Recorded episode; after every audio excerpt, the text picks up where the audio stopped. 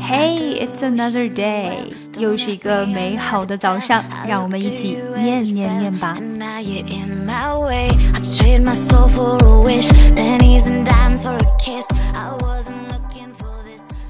The word beautiful entered English with a sense of embodying physical perfection, true to its Latin root bellus, meaning pretty. But shortly after its entry into the lexicon, beautiful began to mean excellent and admirable, denoting qualities that are far more than skin deep. 慢速的一遍。The word beautiful entered English with a sense of embodying physical perfection true to its Latin root, bellus, meaning pretty.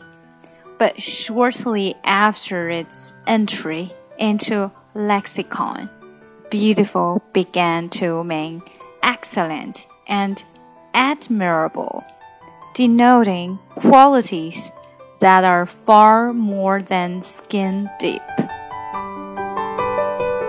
想要看文本信息，请关注我们的公众号 ES English，并输入晨读。 如果你想要进一步的提高英语，可以咨询我们的纠音计划或畅学计划。参加纠音计划的同学可以得到特别版的练习，我也会在群内每天为同学提供帮助。每天跟寇姐一起念念，美化发音，增进听力。And it is my conviction that they would easily become Christians. Where they seem not to have an effect. Something about that glory just always seemed to bore me, cause